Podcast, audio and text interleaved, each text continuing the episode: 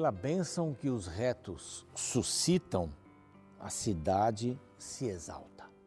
Eu gosto que são, é um pedaço só do verso, é o verso 11, capítulo 11 também de Provérbios, mas aqui e depois termina, né? Mas a boca dos perversos é derribada, tal. Mas eu gosto demais dessa ideia de que pela bênção que os retos suscitam, a cidade se exalta. A cidade vive bem por causa das pessoas de bem, as pessoas boas. Quando você tem um bom vizinho, você se sente melhor. Se você tem um vizinho que coloca som alto, vai de madrugada e tal, e faz, você conversa, não dá certo, você fica assim, desconfortável. É? Mas alguém que te abençoa, a pessoa tem um vizinho que traz um bolo de vez em quando. A gente tenta fazer isso lá, meu prédio é meio complicado. Mas dá alguma coisinha, um vizinho bom, deixa o local, o local melhor, positivo, para cima. Abraçar as pessoas na igreja, eu gosto muito de abraçar as pessoas na igreja. Sabe, você vem para um lugar, você não conhece muita gente, recebe um abraço, né? todo mundo lá se abraça. É uma, uma abraçação, que se, puder, se pudermos usar essa palavra. Mas se sente bem, para cima, o ambiente para cima, alegre. Não é? Nós devemos viver assim como cristãos. E a nossa vida reta abençoa a nossa rua, nossa vila, nosso bairro, nossa cidade, nossa nação. Essa é a única diferença que a gente pode fazer. E que importante diferença. Não é? Seja você assim, essa pessoa, essa é a palavra de Deus. E esse é o programa Reavivados por Sua Palavra. Nós temos uma dívida muito grande com os anjos da esperança que acreditam no trabalho da Rede Novo Tempo. Sabe que é ter pessoas que acreditam e que constantemente estão fazendo suas doações é um, é um aval dizendo assim: olha, vamos continuar pregando o Evangelho. A gente fica tão feliz e emocionado com isso. Saber que o programa Reavivados, cenário que é novo, né? já tem aí um tempo, mas é novo, e as outras coisas que acontecem aqui, equipamentos sendo substituídos por melhores, métodos mais modernos, gente mais capacitada, isso graças aos anjos da esperança, que entendem o valor da Rede Novo Tempo. TV, rádio, mídias sociais, cursos bíblicos. Olha, é muita coisa vivendo pela fé, do jeito que se vive aqui. Se você quer ser um anjo da esperança, aqui tem um número de WhatsApp, mande uma mensagem, faça uma pergunta, tire alguma dúvida. Vai ser um prazer tê-lo nesse rol de pessoas tão especiais. Por causa dos anjos da esperança, a gente consegue levar até você materiais gratuitos cursos bíblicos, as mídias sociais, tanta coisa aí. Né? E hoje eu quero oferecer para você esta revista que fala sobre oração. Está aqui. Deus me ouve? Pergunta sobre oração? Você vai encontrar uma boa parte, creio eu, das respostas aqui.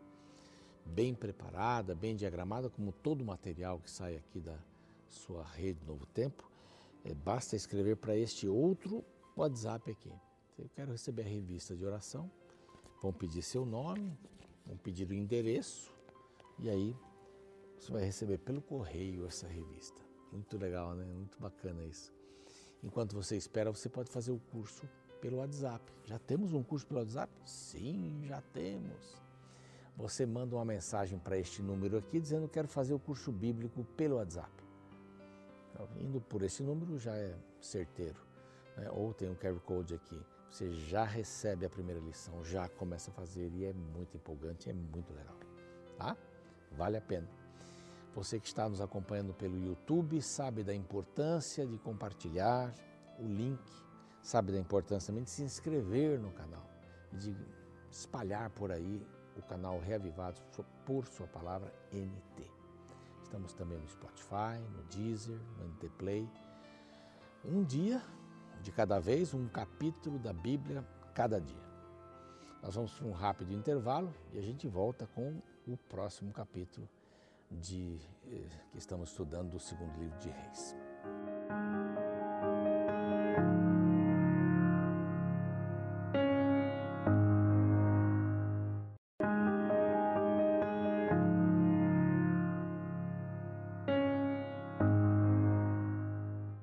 De volta. Esse é o programa Reavivados por Sua Palavra aqui da TV Novo Tempo. Bem-vindo, bem-vinda. Você que chegou agora aí, está com a gente. Um privilégio, um prazer muito grande é, estudar a Palavra de Deus todos os dias aqui na TV Novo Tempo, no YouTube, no NT Play, no Deezer, no Spotify e um capítulo, sempre um capítulo na sequência. Nós hoje vamos dar uma passada no capítulo 12 do segundo livro de Reis, dos Reis.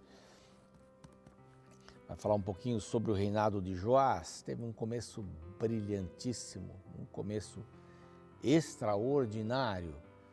Não é como um garoto de sete anos, teve todo o apoio de Joiada, que era o sacerdote, a talha que estava no poder não podia saber que ele estava ali, guardado numa das câmaras é, da casa do templo ali, daquela região. E com seis anos ele saiu, foi proclamado rei. E a talha acabou morrendo, perdendo a vida ele também. Talvez uma das últimas descendentes de, de Acabe. Né? Muito bem, ela deu aquele corte na dinastia de Davi, mas não foi substituída como dinastia, ela continuou com Joás. Né? Ele recebe aí muitas, muito apoio de Joiada. Joiada deve ter sido um camarada assim espetacular. Joiada uh, era um sacerdote centenário, experiente, esperou passar um tempo, esperou as coisas se acalmarem, para então colocar Joás como aqui, ó, descendente de Davi. Essa mulher está usurpando o trono. É a ação de Satanás tentando derrubar a possibilidade de Jesus nascer da descendência de Davi e essa era a promessa. Aqui vai nos dizer que Joás, no sétimo ano de Jeú, começou Joás a reinar e 40 anos reinou em Jerusalém. 40 anos, hein? Você vê que tem muito 40 aqui, 41, 40, bastante tempo ele reinou. E era o nome da sua mãe Zíbia, ok? Tá aqui. Fez Joás o que era reto perante o Senhor todos os dias em que viveu? Não, infelizmente. Todos os dias em que o sacerdote Joiada o. O dirigia isso é lamentável aqui. Ele só foi bem, muito bem. Depois vai ter a história dele lá em Crônicas, segundo Crônicas 24, mas ele só foi bem enquanto Joiada era vice-rei, era um, um regente é, do trono. Então ele foi bem nesse período, que passou os, os sete anos, lógico. Não é? Ele começou a reinar com sete anos e precisaria de todo o apoio. A única coisa que ele não conseguiu tirar nesse período em que Joiada o dirigia, vamos destacar bem isso daqui, viu? Período em que Joiada o dirigia, ele foi bem. É como o equivalente, era o sacerdote, é? estava ligado a Deus. É como se a gente dissesse assim, que enquanto eu lia a Bíblia estava tudo bem. É mais ou menos isso. Enquanto eu tenho a presença do sacerdote na minha vida, está tudo bem. Aí quando eu não tenho mais, ele morre, eu tenho que assumir a minha função. Muitos dizem assim, ai, como eu gostaria de viver nos dias de Jesus. Ah, seria encantador, né? Talvez você estaria no meio da turba gritando crucifica, o crucifico. Porque essa foi uma das coisas mais horríveis daquela época e possível, né? Quem vivesse lá aconteceria. É? Como eu gostaria de estar ali. Na realidade, quando você vai até o Jordão, é batizado, rebatizado lá no Jordão, isso não tem muito significado. É um símbolo apenas. A importância, claro, eu quero ir na terra, é, em Jerusalém, quero conhecer lá os arredores, a chamada Terra Santa, mas isso não vai mudar a minha fé. Não vou acreditar mais ou menos, porque também é, eu tenho que basear minha fé no livro sagrado. No livro sagrado. Enquanto jo, Joiada, Joiada esteve com ele, ele foi bem. Quando a palavra de Deus se afastou dele, ele andou sozinho. Mas mesmo nesse período ele não conseguiu derrubar os altos, não é? o que eles sacrificavam lá nesses altos. Então disse Joás aos sacerdotes, a todos. Havia uma questão da construção do templo, isso foi legal, mas havia uma questão da construção do templo. E estava parada a reconstrução, a reforma do templo, a restauração. E a ideia dele, ao chamar os sacerdotes e, ver uma questão financeira, né? Eh, todo o dinheiro voluntário que entra. Então tem aqui um, uma escaladazinha para pagar os carpinteiros, edificadores, pedreiros, aqueles que trabalhavam ali no templo para reconstruí-lo, né? podemos dizer assim. Então, eles deveriam ser reparadores de brechas. Essa é uma expressão bem comum no meio cristão, né? Reparador de brechas. Ela ficou no nosso coração, uma coisa importante que é então, como é que nós vamos reparar as brechas? Então, vamos pensar numa outra coisa aqui. Vamos pensar num barril, ele tem alguns furos. E você já sabe que você não vai conseguir colocar água nesse barril além do furo mais baixo. Ele vai nortear todo o caminho. Tem vários furos lá em cima, tal, mas o que manda mesmo é o furo, né, que está no nível mais baixo, na altura mais baixa. Esse é o que vai mandar. É? Espiritualmente você nunca vai ser maior do que o vazamento mais baixo da sua fé. Nunca. Nunca vai ser maior. Você pode colocar ouro, pode colocar roupa com grife e tudo mais, mas isso não vai ter muita diferença. Não é? é o que você decide no seu coração, é como você vive. Então, aqui o o que eles não conseguiram, né? Ele mexendo nos altos e tal. A preocupação dele com a casa do Senhor, eles tinham que fazer uma avaliação. Agora a questão financeira, como é que nós vamos organizar isso? O Joiada fez uma, uma caixa, colocou ali um espaço para que o dinheiro fosse colocado, uma tampa. Não é? Então aqui vamos trazer a casa do Senhor. Aqui estamos falando da casa do Senhor mesmo do tabernáculo, do templo. E esse dinheiro, uma vez arrecadado, deveria ir para a casa do Senhor. Eles deveriam completar a construção, os melhores materiais e tudo mais, é, para que isso tudo pudesse ter sentido. Reparadores de brechas. Muita gente não entende bem o que é reparar brechas. Parece que a gente tem que ficar com um manualzinho de vida cristã olhando para as pessoas. Hum, ali, ó. Já pecou. Tem que chamar a sua atenção. Ou outro mais aqui. Ah, não, esse pecado não pode.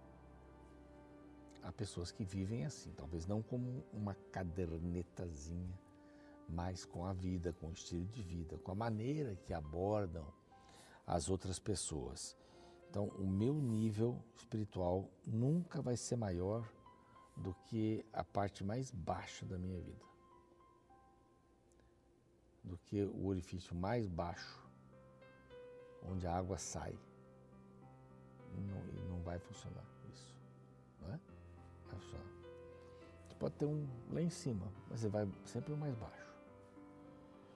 E aqui então ele mandou trazer as ofertas, as ofertas deveriam ser contadas e deveriam ser dadas diretamente às pessoas que estavam fazendo as compras. Isso é um nível de confiança altíssimo, não acha? Tem gente que vai fazer uma reforma dizendo, eu compro, eu compro material, deixa que eu compro.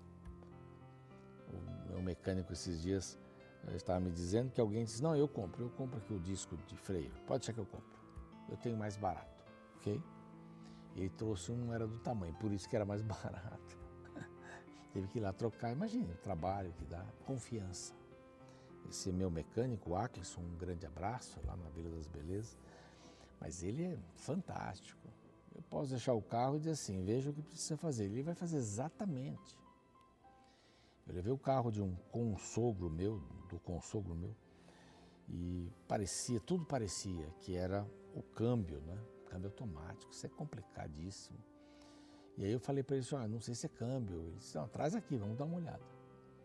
Aí ele pegou tal, mexeu, falou, olha, parece câmbio, mas vamos ter que ver mais. falei, quanto sai essa brincadeira? Ele falou mais ou menos o valor, era o carro desse meu amigo, que é meu consogro. Aí ele falou, só um pouquinho, deixa o mecânico mais experiente dar uma olhada aqui. Aí olhou, pá, pá, pá, assim, não, é um coxinho. Sei lá quanto que é, 50 reais, 70 reais, é um coxinho aqui talvez um pouquinho mais. Trocou o coxinho, pronto. Ele poderia ter, ter agido como talvez alguns ajam, não sei, agem. É, é, o, é o câmbio, lamentavelmente. Ele troca o coxinho, dá uma ajeitada no câmbio e diz assim: pronto, saiu 10 mil reais, 7 mil reais, etc. Fidelidade é tudo. Quando você pode é, viver até no, nesses condomínios, tem condomínios em São Paulo em Curitiba, cidades grandes, Belo Horizonte, Rio de Janeiro e tal, e tal, e tal, Florianópolis, que há, né, nos condomínios de prédios, há uma lojinha lá embaixo. E aí você coloca o dinheiro e pega o que você quer e vai embora. É, é fidelidade. Verdade, verdade na vida. E aqui ele agiu com isso. Pode dar o dinheiro para quem está fazendo. Não precisa, não precisa prestar contas. Nós temos que com, combinar, é, confiar plenamente.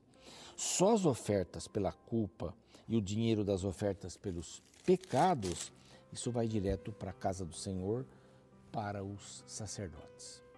Então, eram ofertas especiais e até dízimo, que eram, era para manutenção dos sacerdotes.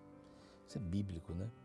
Bom, aí Azarel, Azael, rei da Síria, pelejou contra Gate e foi bater em Jerusalém. Ah, tinha que bater em Jerusalém, né? Porém, Joás, rei de Judá, tomou todas as coisas santas que ficavam no templo, juntou todo o tesouro da casa do Senhor e da casa do rei e mandou para Azael, que se retirou de Jerusalém. Não fez absolutamente nada ali. A história está lá, tal. Levantaram-se os seus servos, conspiraram e feriram Joás na casa de Milo, que está na descida de Sila, tá aqui um local, e, e o mataram. Infelizmente, né? Ele não estava bem espiritualmente. Ele começou muito bem, mas ele deu uma tremenda escorregada lá para frente. Vamos saber mais disso quando falarmos sobre crônicas, ou lá em segundo livro de Crônicas 23, 24 a gente vai saber um pouquinho mais da história dele. É, por, por hora é só isso que a gente vai precisar saber.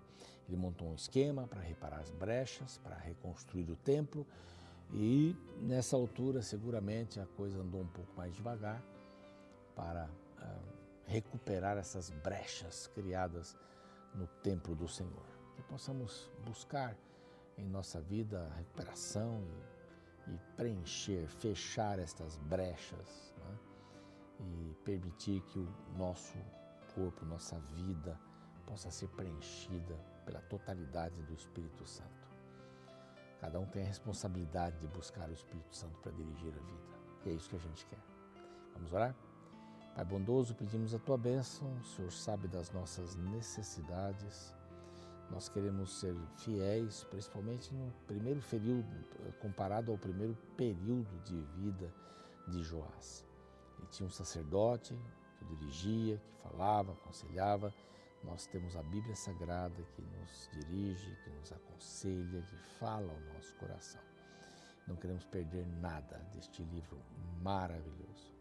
Abençoa-nos, guarda-nos, em nome de Jesus. Amém.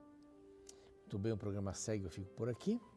E amanhã tem mais. Vamos lá para o capítulo 13, não é?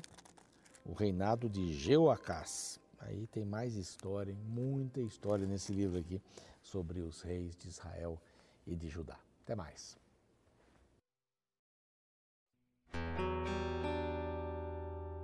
Religião e dinheiro, que combinação perigosa. O desembargador de Sanctis lançou nos Estados Unidos um livro cujo título traduzido para o português seria algo como Igrejas, templos e crimes financeiros uma perspectiva judicial do abuso de fé. A obra ainda não foi traduzida para o português, mas trata das investigações policiais realizadas no Brasil, entre elas a da Universal do Reino de Deus, a Igreja Mundial do Poder de Deus e a Renascer em Cristo. Igrejas grandes, mas com menos de 40 anos de história, as quais teriam casos de lavagem de dinheiro e estelionato. Não podemos e nem devemos generalizar, acusando todos os pastores destas igrejas de corruptos, mas também não podemos fechar os olhos para o abuso de alguns líderes que extorquem os fiéis em nome da fé. Eu confesso que algumas vezes já senti receio de me identificar como pastor. Em muitos contextos, infelizmente o título pastor já está automaticamente associado com ladrão. Mas isso é uma pena enorme na Bíblia, os líderes espirituais eram exemplos de honestidade e confiança. Veja o caso relatado no capítulo 12 de 2 Reis. O capítulo trata do reinado de Joás, o qual se lançou na empreitada da reforma da casa de Deus. Para arrecadar dinheiro, eles colocaram um caixa na porta da igreja para que os doadores doassem donativos para a obra. Após a arrecadação, o sacerdote ficava responsável por administrar o valor. Perceba como o verso 15 descreve a confiança que o povo tinha nele. Também não pediam contas aos homens em cujas mãos entregavam aquele dinheiro para o dar aos que faziam a obra, porque procediam com fidelidade. A fidelidade do povo era um reflexo da fidelidade de seus líderes. Eu sei que alguns dizem que devemos ser fiéis nos dízimos, independente de como ele será usado pelos líderes da igreja. Eu pessoalmente não concordo plenamente com esta afirmação. Eu creio que a forma séria com que o dinheiro doado para a igreja é administrado influencia diretamente na satisfação do doador. Líderes infiéis vão gerar liderados infiéis. Do contrário, também é verdade. Líderes fiéis serão referências para liderados que desejam ser fiéis também.